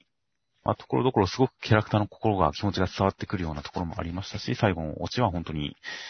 あのー、印象に残るようなところがありましたし、このストーリーテリングの何か技術的なところ、演出力みたいなところっていうのがまた違うお話で見てみたいなと思いましたよ。そうですね。では続きましてが、センターカラーです。超大反響御礼青春ラブストーリー、部内、部内戦決着センターカラー青の箱。センターカラーは、えー、千夏先輩とひなちゃんの、この、何か、横になってる感じの一枚でした。いや、いいっすね。部屋着っていう感じ、このショートパンツ履いてるところが増えて、部屋着って感じが良かったですね部屋着って感じと、あと、このタオルケットみたいな、ブランケットみたいなのをお腹に、お腹に乗せてる感じとか、この感じとか含めて、あと何か可愛いアイテムがいっぱい散りばめられてるところとか含めて、大変良かったですね。いいですね。この、まあ、家の中、日常感、で、それゆえに距離が近い感じがするっていうところを含めてよかったですね。そうですね。という、子供用の遊具がいっぱいあったりするんで、まあ幼稚園的な雰囲気だったりするんですが、その辺の意図は読み切れないんですが、何か設定にちなんでるのかなと思ったりもしますが、まあ、まあ、可愛かったですね。可愛かったですね。とにかく可愛かったです。で、内容としましては第7話で、下流先輩に負けた大輝くんは落ち込んでたんですが、えー最後に千夏先輩が公園に連れて行って一緒にバドミントンやって認めてくれる言葉をかけてくれたりとかして、すげえ嬉しくなっちゃうぜ。二人で一緒に帰るのは、えー恥ずかしいんで、先輩は気にしてないと思うけどって言ったら、そんなことないっぽいですという展開でした。いやー、今週もなんだろう、千夏先輩の破壊力高すぎましたねっていう。いやー、もう本当に次々と破壊力の高いイチャラブシチュエーションを持ってきますね。持ってきますね。なんだろう、この励ましてくれるところとかね、主人公を理解してくれてる感じだけでももう、なんかもう100点満点だっつうのに、ね、その後ね、大輝くんなら大丈夫だよっていう、本当に一番欲しいことをかけてあげるところでもう1000点満点だし、はいはいはい。そしてその上で最後にね、あの、気にしてないかもしれないか、そう見えるんだって言って、本当に表情を見せないような形で、なんかこう、え、やっぱり、千夏先輩、大輝くんのこと大好きじゃんみたいな風にちょっと匂わせてくるところを含めればもう1億点満点だよねっていう。いやー、ほんとこの最後の匂わせ展開、この最後、千夏先輩の何か匂わせ独白ゼリフで締めるっていうのはもうやられちゃいますね。やられちゃうよねっていやー、どうなんだろう、本当に。まあ、だからもう、俺はずっとね、千夏先輩は大輝くんのこと絶対好きだろって言い続けてますけどもね。はいはい。ただ、本当にこの表情を見せないとかね、言い切らないところで、95%くらいは好きだと思うんだけど、5%くらいはまだ違うのかなって思わせてるっていう、この、なんだろう、掴みきれない感じがたまらないよねっていう。そうですね、匂わせなんですよ、あくまで。うん。まあ、好き、好感を持ってるのは間違いないなとは思いますけどね。そうだね。それがどういう種類なのかっていう、その細かいところまでは読み切れないんで、まあ、まあまあ、いろいろと、こう、ムズムズする感じだったりはするんですが、でもちゃんとこの、その独白によって、読者側に何かドキンとさせられる。あ、これはまさかと思わせるような、そういうセリフがちゃんとすごい読者的には大きいご褒美になってるんで、お話全体もいいお話でしたが、ちゃんと最後のオチのところで、すごい読み応えになってますよね。そうだね。それにこのバドミントンを、拙いバドミントンを教えさせてくれる展開とかも大変僕はいいなと思いましたよ。そうだね。いやー、やっぱり男は基本的に教えたがる生き物だとよく言いますからね。うん、それはなんか、切に思いますよ、最近なんか。そうなんですか。まあまあ、なんかね、切に思うんですよ、なんか。なので、本当にこの、ほら、こうやってみたいな感じで、ちょっと手ほどきをしながら一緒にこう、遊んで、手遊びして、その中で親しい会話をするなんて、なんていいシチュエーションだと思いますよ。同意ですね。全くもってその通りですね。いやー、本当に素敵なイチャイチャをこれのかと書いてくる感じの、大変素晴らしい青の箱だなと思いました。では続きましてが、マッシュルの第64話内容としましては、イノセントゼロ配下の死刑囚、クリミナルケインの一人のシッターベイビーさんの魔法によって、ドットさんは赤ん坊にさせられてやばいっていう中、ランス君も赤ん坊にされてしまったんですが、赤ん坊にされても、こう、やるときはやるやつなんで、大丈夫でしたっていう展開でした。いや、もう、バブバブランス君とドットさん、あざとかったっすね、今日は。今週は。なるほど。まあまあ確かに可愛かったですし、面白かったですよ。いやそうなんだよね。だから、あざといって言ってるのはさ、この赤ちゃんネタになるなんてさ、もう本当にさ、なんだろう、我々的にはすごいギャグだと思うしさ、この女性ファン的にはめちゃめちゃ可愛いなっていう感じのさ、一つで二度美味しいみたいな、そんなプレイじゃないですかっていう。なるほど。そうそう、母性をくすぐるみたいな形でね。はいはい、はい。だからすごいなんか、卑怯だな面白い卑怯だなっていう感じの回でしたね、俺の中では。いやー、まあ確かに、やっぱジョジョ3部においても、ジョータロが子供になる展開っていうのはものすごい印象的な回でしたしね。そうだね。やっぱりあれには固定ファンがついてますからね。そうなの？子供ジョータロには。いやー、そういう点で、その辺のネタの良さをちゃんと活かす回だったなと思いますよ。そうだね、本当に。ランス君が赤ちゃんで圧倒するってのは気持ちよかったよね。で、その後に何て言ってるかわかんねえけどっていうツッコミが入るのも、何か、ちゃんと、マッシュルらしくてよかったですよ。そうだね。そして、引きに関してはね、あの、先週と同じっていうね。そうですね。でもちょっとだけ、その同じであることがある進展ですからね。そうだね。確認されたけど、結局思い出してないという。その、一応答を挟んだ分、より失礼になってますからね。本当にね。いやー、き先週段階でブチ切れてもおかしくなかったけども、これはブチ切れ確定ですからねっていう。そうですね。いや、失礼って言いましたけど、まあ、マシ君は謝ってますからね。いやいやいや、失礼でしょ。ごめんなさいって謝ってますから、まあ、しょうがないですよ。謝ること自体が失礼だよ。という感じのこの煽り展開は、まあ、大変面白いですよ。面白いですね。という感じなので、まあ、一応下が片付いたら、まあ下も新格者の方いたりもしますから、まだ展開あるのかもしれませんが、とりあえず、このマッシュ君の、この忘れっぷりに対して敵がどうリアクションするかがめちゃくちゃ楽しみですよ。いや楽しみだね。なんか、ハゲとかになってほしいよね。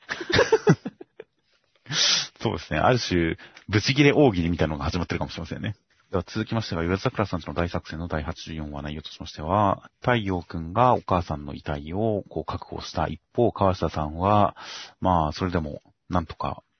爆発しようとするんですが、それを兄弟たち、夜桜一家みんな総じて見事に止めました。そして、夜桜前線コンプリートとなっている中、立ち去ろうとしているお父さん、桃さんのところにおじいちゃんが行きますという展開でした。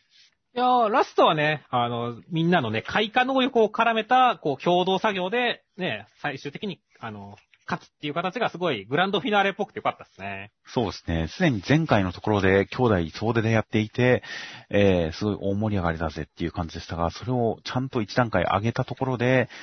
本当に連携プレイで太陽くんが締めるという感じの素晴らしいまとめでしたね。そうですね。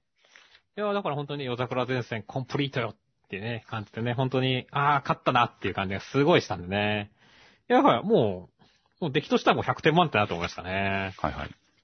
いや、ただ、あの、ちょっと不安があるとすれば、テレパシーみたいなことをやってね、初代夜桜さんが出てくるわけですよ、川下さんと話してっていうね。はいはいはい。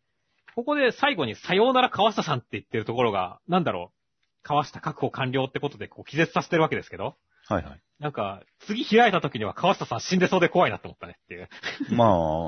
まあこの長生きしてる能力に関しては完全にその初代さんの能力ですからね。うん。うん、まあもう死ぬのかなってちょっと思いますけどね。なんだよね。結構その、あとね、川下さんがやってきたことに対してさ、この、あなたは優しすぎたって初代さんが言うじゃないですかっていう。はいはいはい。個人的にはそんなに優しかったかっていう、結構ひどかったんじゃないかなっていう気がしてるんでね。これを優しいっていう初代さんのなんだろう、おぞましさというか、こう怖さというか、格がちょっと上がるようなやりとりでね、そこもすごい良かったなと思ったんですよね。まあ、優しすぎたの対象がどうかによりますからね。うん。初代さんのためにみんなを夜桜化するような感じの作戦。その作戦の立案自体に何か欠陥があったのかもしれませんしね。うん、うん、うん。だからその辺がね、もうまた次出てくる時とかにね、あの、明か明かされるというかね、本当に初代さんの本当の思惑みたいなのが分かってくるでしょうからね。その辺はすごい楽しみですよね。そうですね。まあでも最後の、本当川下さんとの最後の会話のところで、まあ、ちゃんとお礼を言って、お別れを言って、相手のことを認めてくれもしてっていう感じで、ちゃんとそこのところで、お互いの何か敬意を持ったやりとりがあったっていうことに関しては、まあ、悪役としての格というかなんというか、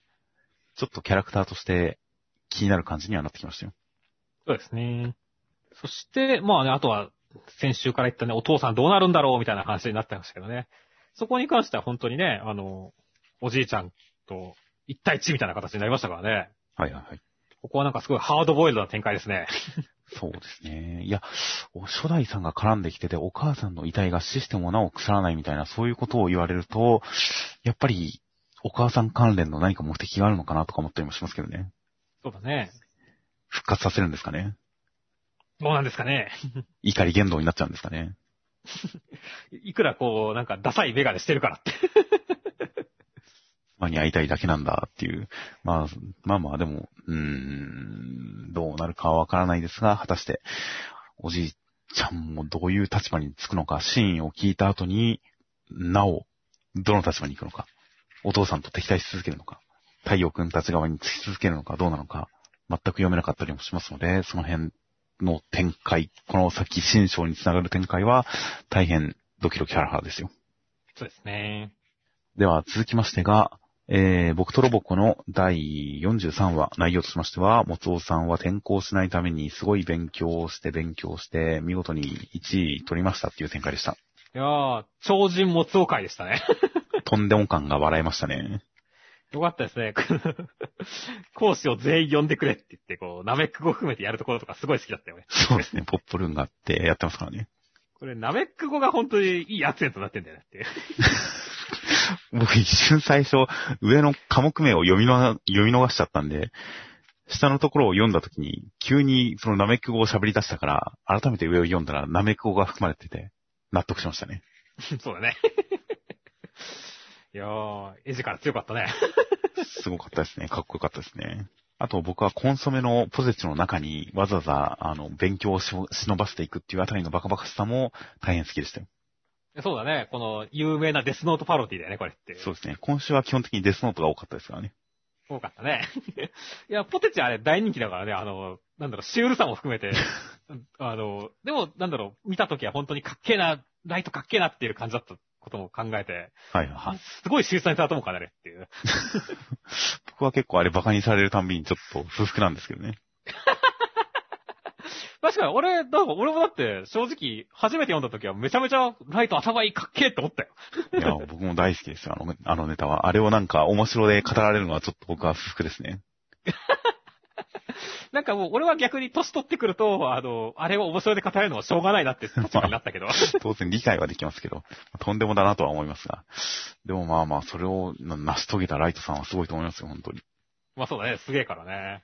いやー、だからね、本当にデスノートね、大好きな漫画なんでね、今回もまあ計画通りとかね、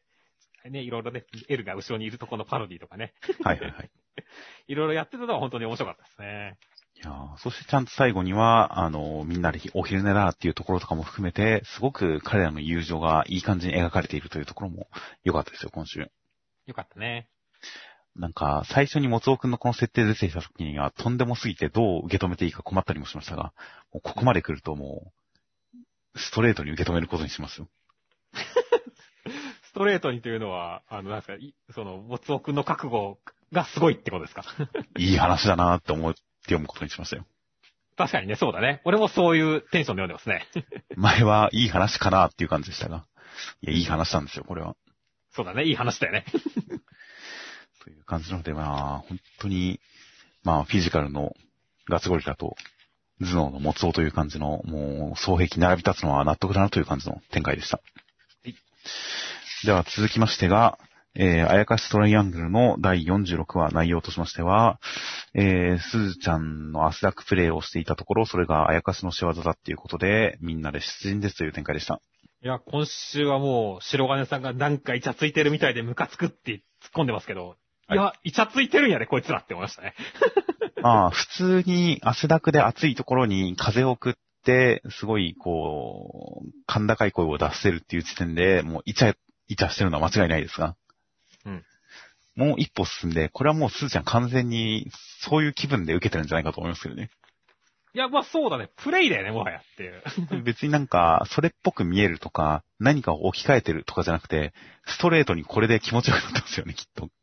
なってると思うね。むしろ本当にまつりくんをこう誘惑してやろうって、あわよくば襲ってきてもいいのよって思いながらやってるんで、絶対っていう。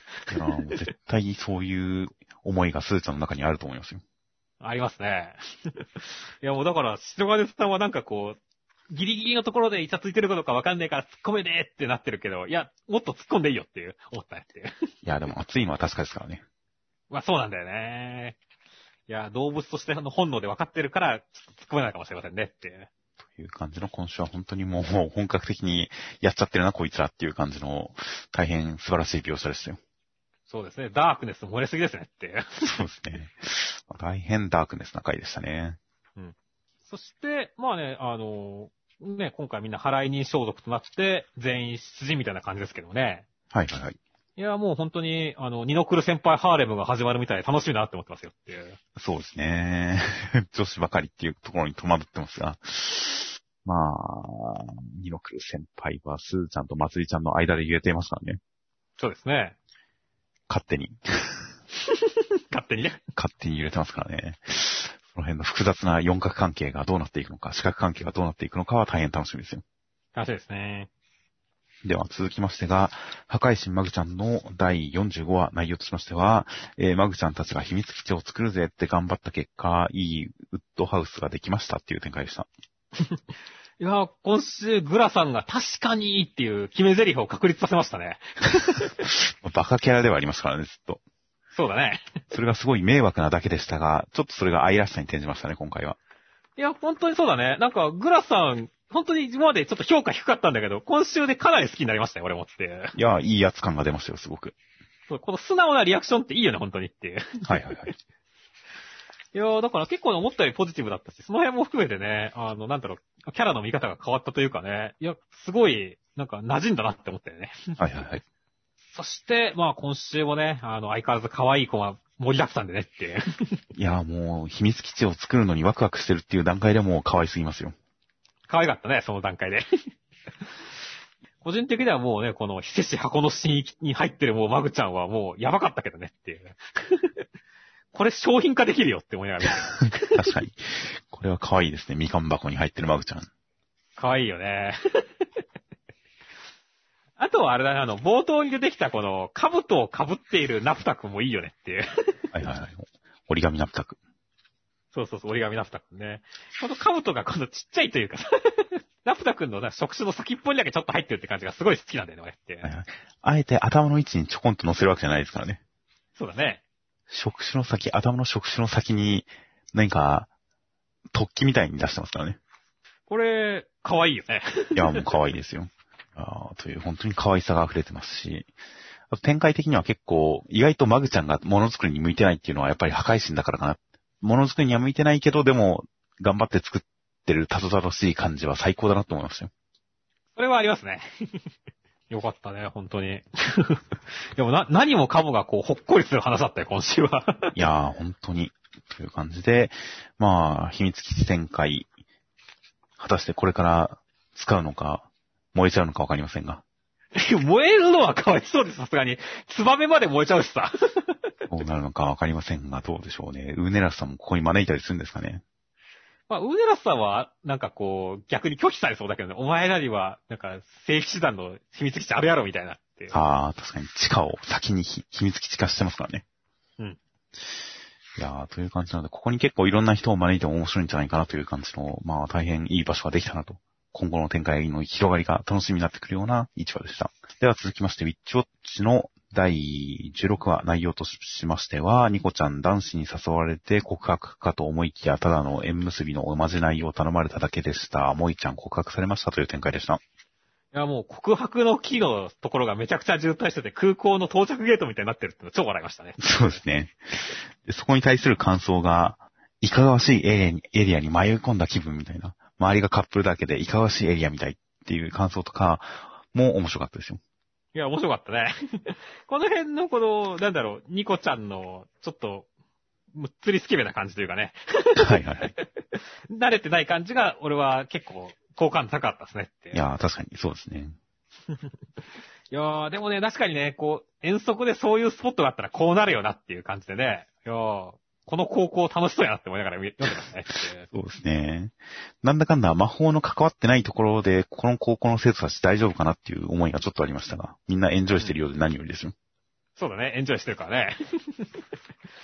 いやー、そして、まあね、果たして本当、この目が黒い男はね、どんなリアクションするんですかねっていう。そうですね。やっぱ基本的にこの作品は、萌ちゃんとニコちゃんの、この萌くんニコちゃんの、その、余人の立ち入ることのできないイチャイチャっぷりを見たいと思ってますからね。そうですね。だからもう、すごい、いい感じに、なんか、なんならもうここで、ニコちゃんに対する告白めいたことを言ってくれてもいいぐらいですよ。ああ、この断る時に対して、やっぱり、あの、魔女の子が好きなんですか？みたいな話から、なんかもうほんと隠してまで言っちゃうみたいな、そんな感じですか？もうそれくらいもう進むところまで進んでくれていいですよ、全然。ああ、俺もそれありですね。という感じなので、なんだかんだ、萌くんがその気にならないから、二人の距離が縮まらないみたいな展開には、こう、やきもきするところもあるので、もっと本格的な、もう、イチャラブでもいいと思ってますから、僕は。はいはいはい。だからもう本当に、終わりの方のランマ2分の1ぐらいの仲の良さでいいですよ。あもうもう鉄板化してるっていうね。もう、もう、夫婦感が出ていいんじゃないかなっていうぐらいだったりするんで、まあ、ここで二人の関係性がいい感じに面白おかしく可愛く進んでくれたらいいなという期待を持ってます。はい。では続きまして、灼熱の二来家内の44話、内容としましては、えー、サメさんが、まあ、カムロさんのこう癖とか見抜いて、構成をかけるんですが、カムロさんは左手を手に入れて、津波を起こしますという展開でした。今週本当にね、最初のカブロさんとサメさんのバトルはね、本当田村先生らしい感じの、この迫力ある感じでよかったですねっていう。はいはいはい。もう助けてやってくれって言って、こう、ボディが入った時はもう、おいいな、不良漫画だなって思いながら読んでましたからね。そうですね、確かに。拳で語り合ってますね、もはや。そうだね。で、まあその後ね、本当に、あの、左手どうなるんだろうって思ったら、普通サイズになりましたからね、このポセイドンの左手っていう。ここはボケなかったですね。そう、てっきりなんかね、もう、でかいまま使うのかと思ったっていう。でかいまま左手に生えたら面白かったんですけどね。そうそうそう。う、重くて動かせないとかね。そう。まあ、最終的に普通サイズになるとしても、その前に一ボケ挟む余地はあったんですけどね。そうだね。でもそこはストレートに行きましたね。そうだね。かっこよさを優先した感じになってね。珍しいっていう。はいはいはい。その分、ボケが挟まらないのかっていうので、ちょっと知りやすさが増しましたよ。それはありますね。いやー、だから、なんだろう。で、だから一気にね、その後本当津波が現れてみたいな展開はいはいはい。の緊張感は半端ないですからね、本当に。そうですね。どうするのか。なんか最後にね、ちょっと、八重さんっぽい後ろ姿もありますし、はいはいはい。いや、なんか、八重さんがなんかするのかもしんないし、果たして、サメさんが右手を装着して、自ら右手を切り落として装着して何かするかもしれませんしっていう。そうなんですよね。やっぱ、右手が残ってた、ボトッと落ちたっていうことを考えると、やっぱり、サメさんが受け継ぎそうな気がするんですけどね。そうだね。まあそこで一ボケ挟んでくるかもしれないけどね、なんか。そうですね。サメさんが勝つときはやっぱりちょっと面白くしてほしいですよね。そうだね。その場にそぐわなさっていうのが、やっぱサメさんとチャコさんの、その持ち前の魅力ですからね。そうだね。だから、あえて別になんか、さっきね、右手を切り落とすみたいなシリアスな展開じゃなくてね、なんかこう、股間にドンってつけてみるとかね。右手をっていう。まあ、股間かどうかわからないですが、意外と切り落とさないでもなんとかなるみたいな展開は面白いかもしれないですね。そうだね。いやーだからちょっと本当にね、あの、シリアス方向に振ってきてもまあ面白いだろうし、ボケに振ってきても面白いだろうしって形形でね、楽しみですね。はいはい。という感じなので、まあ、大変本当に大盛り上がり。で、まあ、カムロさんから本当に八重さんがいなくなったことに対する後悔とかもちょっと漏れ出てきましたんで、その辺の、まあ、カムロさんの弱みみたいなところ、そしてそこに登場した八重さんらしき人物みたいなところとか結びついて、いかにいい展開が来るのか大変楽しみになっています。では続きまして、えージャンプショートフロンティア、今週は夏が来て僕ら、大森かなた先生が掲載です。内容としましては、田舎に行った男の子が、そこのヤンキーの人たちに絡まれて、えーヤンキーの女の子と仲良くなって、まあ告白みたいな感じでまた来ますっていうお話でした。いやーもう、オタクに優しいヤンキーなんて幻想だけれども、まあ、やっぱ幻想っていいもんだな。夏の夢だよなって思いながら撮ってましたねっていう。まあ主人公は別に漫画を読んで田舎に憧れてたっていうだけで、そんなオタクかっていうとわかんないですけどね。まあそうですね。ただ、まあ、明らかにこの夏休みの中にいて地元の可愛い子といい感じになってっていう、こういう妄想するのはオタクなんじゃないですかね。わかんないですけどね。でもまあ確かに、あの、あんまりコミュ力は高くなさそうな感じではありますね。そうですね。いや、はい。まあなんでね、本当に、この好きになる過程みたいなものが結構すっ飛ばされてるんでね。そのあたりはもう、なんか、もう単純にもう本当イチャイチャを楽しむみたいなね。そういう感じの話になってますよねいや、僕はちゃんとこの出会ったところで、この女の人、ミオさんが転んで怪我をしたら慰謝料を請求されるかもしれないから身を挺してかばった結果好かれるっていうところで僕はもう全て飲み込みましたよ。はいはいはい。ちょろくないですか皆さん。これでいいんですよ。この最低限一つなんかいいところがあれば僕はそれで飲み込めるんで、全然 OK です。なるほどね。まあまあまあ確かにね別にそこだけあれば別に俺も確かに納得はしますし、まあ本当にねその、やっぱり、あの、普段は、まあツンケンしてるというかね、僕のために浴衣をわざわざ着て来てくれたみたいなね、そういうシチュエーションは大好きなんでね。はいはいい。や、本当に破壊力あってよかったなと思いましたね。そうですね。最後のそれ間違うとるよっていうところの表情も僕は好きでしたよ、すごく。そうですね。なんか照れ、嬉しい、恥ずかしいみたいな。この辺の表情の入り混じり具合みたいなのがかなり好きでした。では続きましてが、クーロンズボールパレードの第15話、内容としましては、白鳥さんはうふうふ笑ってます。一方、こえー、クーロンズの黒竜山の人たちは、えー、これから頑張るぜっていう感じで、春っていう展開でした。いやー、今週個人的にはもう、つばきくんが大活躍というか、可愛い感じですごい良かったですねっていう。そうですね、つばきくん。もう、髪をほどいたりして、すごい可愛いアピールをしてましたね。そうですね。なんだろうね、すごいキャプテンっぽくない？つばきくんやってることっていう。うん、でもみんな、別にその言葉に心動かされてるわけじゃないんですけどね。そうだね、勝手にみんなメンタル復活してきてくるからねって。つばきくんがやったわけじゃないんだけどねっていうそう。なんですよね。だから、つばきくん別に、うん、まあ、本人は折れてないけど、あんまりキャプテン、キャプテンだとしたら、ちょっと頼りないキャプテンですけどね。まあね。いや、でもなんだろうね、本当に、あの、カリンちゃんがさ、このみんなを待ってるはいはいはい。あの、鼓舞する役っていうのを誰がやるのかなとは思ったわけですけども。だから、カリンちゃんが最初やるのかなと思ったけど、まあ、本当にみんなを待ってる女神様みたいな形のね、役割になった時に、うーん、どうするんだろうって縛らないで、こう、なんかすぐにパッとさ、あの、こういう、やりましたみたいなことを、あずきだくんがやっただけだと、なんかこう、縛らないなって思ったところでね、つばきくんがこれだけなんかこう、カツを入れてくれてね、かくれたんでね、そこがすごい俺は気持ちよかったんですよね。はいはいはい。いやー、まあ、というわけでね、本当にクーロンと指導ですよっていう。そうですね。まだ7人だけどっていうね。7人のままでしたね。そうなんだよね。て、てっきり9人集まってからこういう展開やるかと思ったんだけどねっていう。まあ、残り2人にはなんかすごい大事な枠なんですよ。遅れてくる戦隊のシルバー枠とかそういう感じなんですよ、きっと。はいはいはい。まあまあ、確かにね。あの、残り2人っていうのをなんかこう、すごいいいのキャラが来そうな感じするからね、ここまで来たらっていう。いや、きっとそういうドラマチックな展開があるんだと思います。そしてね、本当にまあ、白鳥くんもね、と、この校長のやり、ね、あの、白鵬のね、あの、理事長のやりとりもね、なかなかこう、嫌みったらしくてよかったですねっていう。いや、仲良さそうで何よりですね。本当に正しい、にっこりみたいなね。おじいちゃん、していい顔じゃないよ、これっていうね。いや、大変ここの、あのー祖父、祖父、孫感はすごく仲良さそうでほっこりですよ。そうだね。あの、仲良さそう感すごいあるよね、この二人。いや、本当にシロー君もなかなか本当こんな感じのおじいちゃんにこんな気安くなかなか話せないですよ。そうだね。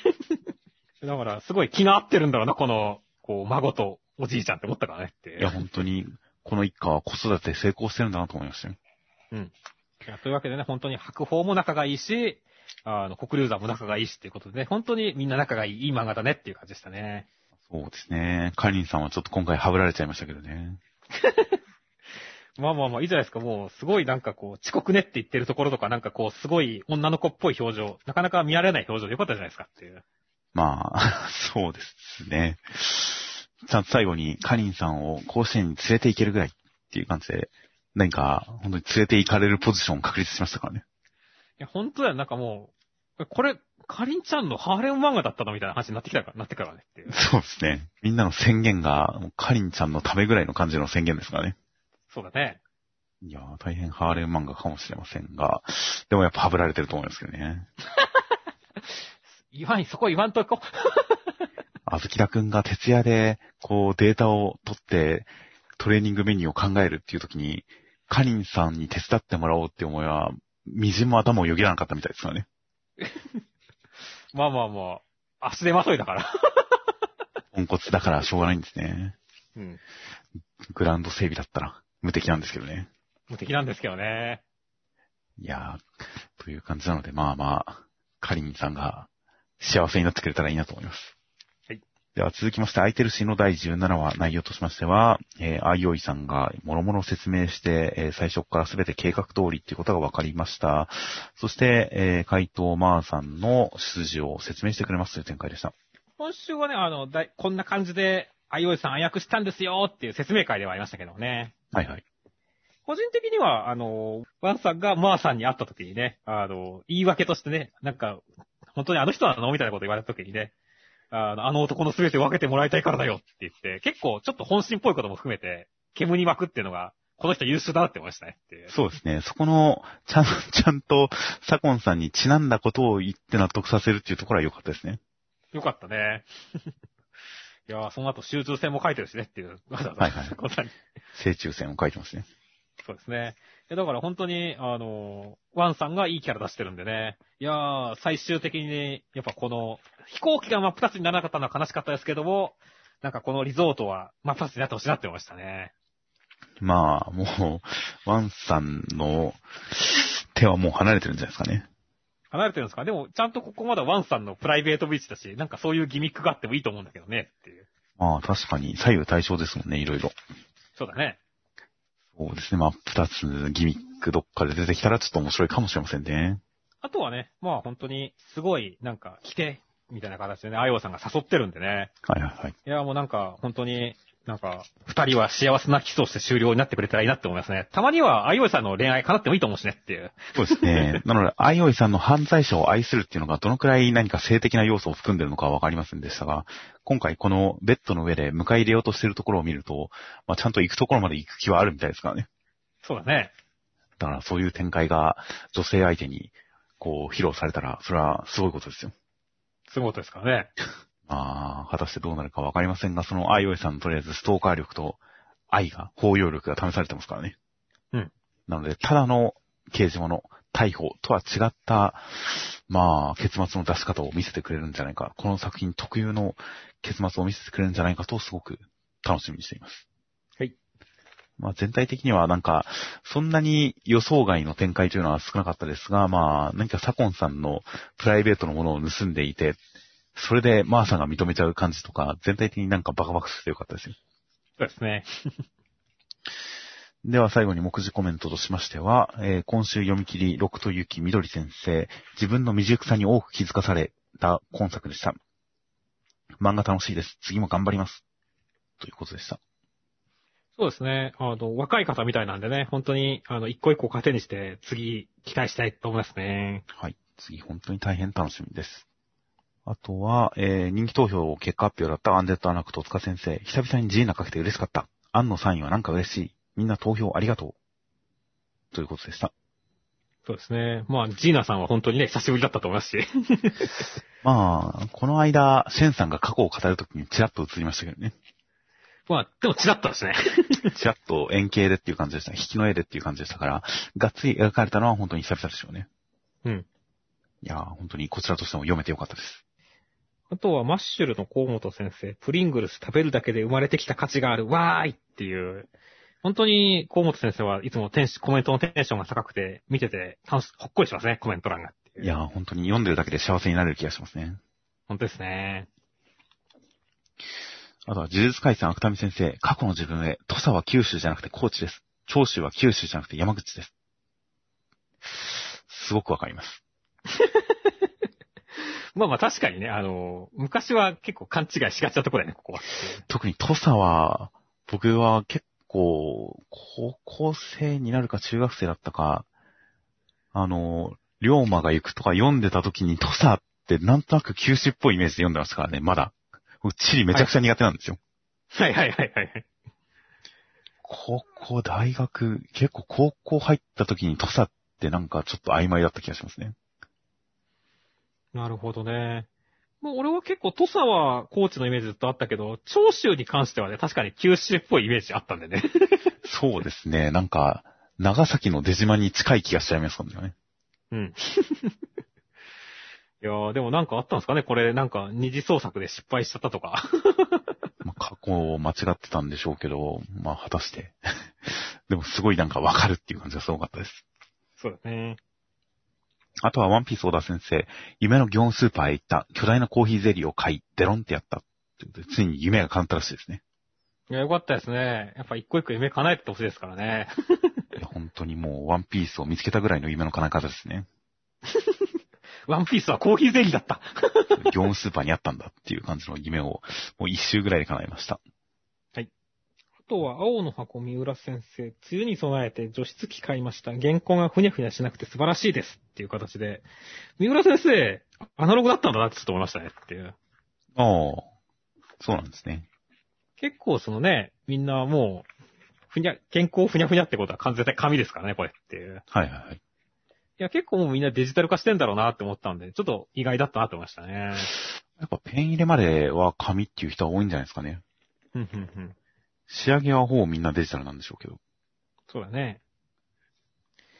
そういった意味ではね、灼熱の二来家内の田村先生もアナログの方が書いて楽しいけど、結局またフルデジに、やっぱり早いしなって言って、ね、やっぱりこう、連載中に変えたりする人多いですよねっていう。そうですね。それで言ったらまあ、これはもうデジタルでやってるってことなんでしょうけど、空いてるし、稲岡先生、コマ枠の感覚、ペン設定などを今回から変えた。突然変えたくなったので変えた。っていうのがあって。これ確かに、なんか今週、なんか読み心地はちょっと違ってて、それは全体が階層だからかなと思ったんですが、もしかしたらその辺の設定も関わってるのかなと思いましたよ。そうだね。やっぱちょっと絵の印象が、まあ、うーん、ちょっと表現が難しいけどもね、なんか、かっちりしてるからね、感じがするよねっていう。うん、なんか、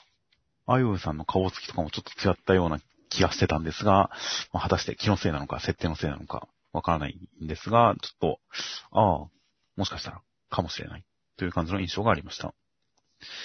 あと、そういえば、クーロンズボールパレット福井先生、連載始まって7キロ減ったんですが、最近2キロほど増えました。ということで、何か以前、体重が減ったって、ここに書いてたの、福井先生でしたっけ？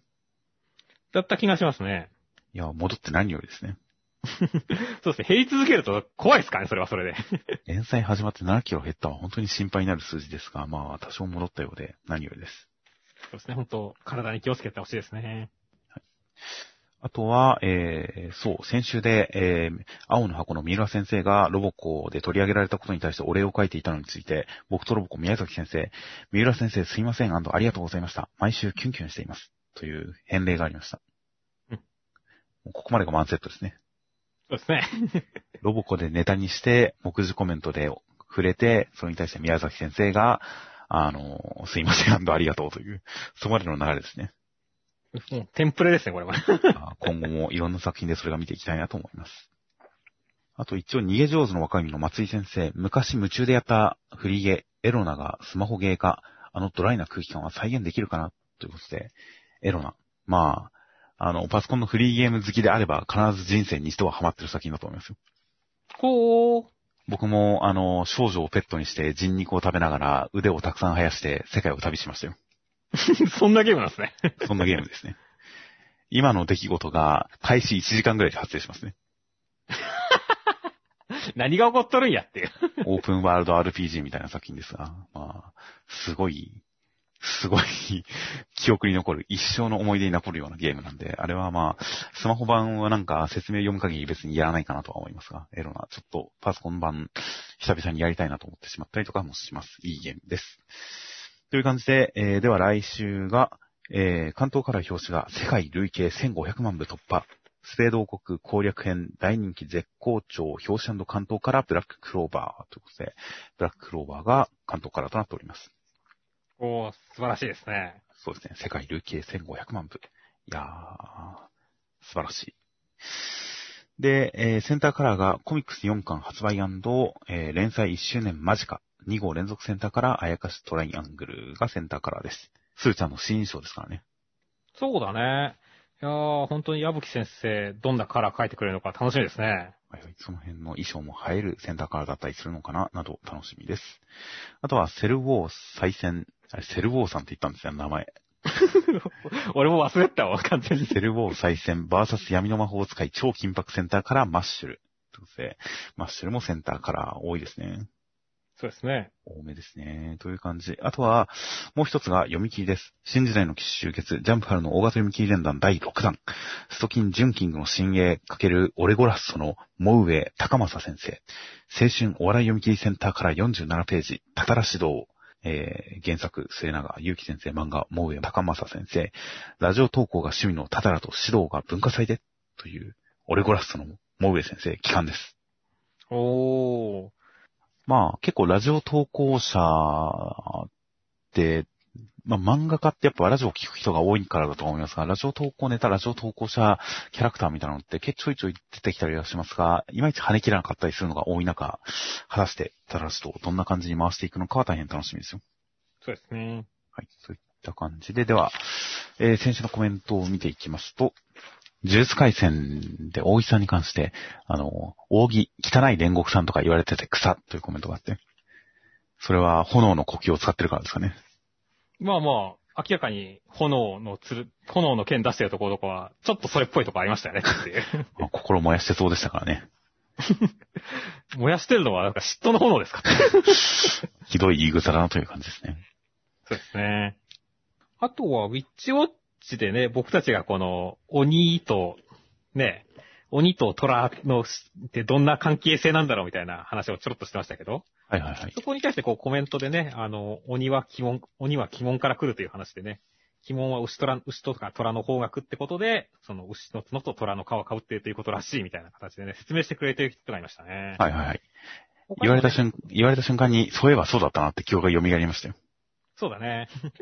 ちなみにその逆の方角には、こう、犬、鳥、猿みたいな形で書かれてて、あー、なるほどっていうね。はいはいはいそういうところが来てたんだみたいな形で、すごい勉強になるコメントありがとうございますって感じでしたそうですね。僕は確実にこの豆知識何かで読んでたけど、完全に忘れてましたからね。うんうんうん。所詮豆知識ってその場限りですね。そうだね。で 大変思い出したんで、もう今度は二度と忘れないようにしたいなと思います。はい。あとは僕とロボコの、えー、ジュースとキスでゴリラが蘇るというアンデラ持ち込み会並みの被りという指摘があって。先週は呪術回戦のマキさんと、あの、僕とロボコのガチゴリラが共にキスをされて復活するという展開だったんですよ。あー、言われてみればそうですね。いやー、すごい復活被りでしたね。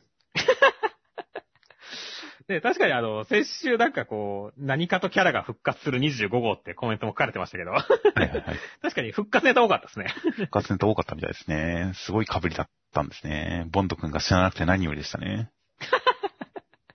まあそうですね。まあまあ、あの、メインキャラはしないですからっていう。はいはい。いや、まあ、マイさん死んじゃったんですけどね。あれはでもまあ、どちらかとサブ寄りだから。いやー、なんて、なんてひどい言い草でしょうね。すいません。そうですね。あとは、あの、矢吹先生がツイッター始めたねみたいなコメントがあって、実際始めましたねっていう。あー、そういえば、そのコメント見て僕もフォローしなきゃと思ってまだフォローしなかったですよ。僕はもうフォローしましたよ。なんか、ダークネス漏れてました？いや、結構だから、あの、ね、トラブルの絵描いてくれたりとか、はいはい。あの、フォロワー30番記念かなんかでも絵投稿してくれましたし、はいはい。あの、めちゃめちゃサービス精神旺盛で、多分これからも絵投稿してくれそうですから、いいなって思いますよ。ああ、さすがですね。よくあの、ブラックキャットの頃に、あの、高校の満研をよく訪ねていたという、本当か嘘かわからない噂がすごい流れてましたが。うん。さすが、矢吹先生、何か印象にそぐわぬ、印象にたがわぬサービス精神で素敵ですね。いや、そうですね。まあ、矢吹先生がやっぱ尊敬されてるのは、そういったね、こう、サービス精神的なところもありますからねっていう。いやー、間違いないですね。あとは、まあ、先週の、この、読み切りの作者コメントで家賃滞納してるみたいな話で、払ってくださいみたいな会話をしてたところで、はいはいはい。あの、家賃滞納系 VTuber も3ヶ月滞納して、あと半年はいけるって言ったしっていうコメントもありましたけど、はいはいはい。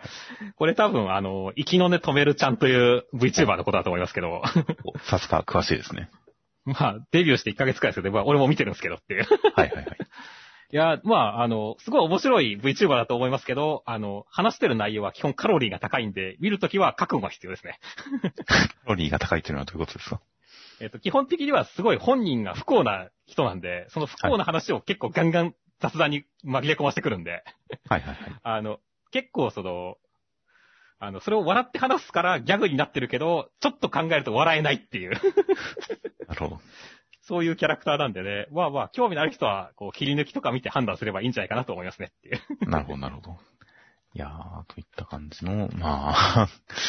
まあ、なるほど。といった感じの、まあ、コメントの指摘の内容、多分その方なんですね。といった感じで、今週なんか、いつもニコニコのコメント読むときに使っているニココメというサイトが、えー、今6月2日水曜日に、なんかちょっとサービスが止まっちゃってるんですよね。はいはいはい。いやー、僕はいつもこれでコメント見て軽くチェックしていたのを、今週それが使えないんで、動画の方を見ながらで、ちょっと、あのーあまり拾えれてなかったりするんですが、まあ全部読んではいるんですが、えー、まあ今週はちょっと軽めになってこんな感じですという感じで、では先週の広告が、えー、今回はイムさんと、あーキューテラーさんとクロスさんの、えー3名の方からご広告いただきました。大変ありがとうございます。本当です。では来週27号が6月7日月曜日発売となっております。ではお疲れ様でした。お疲れ様でした。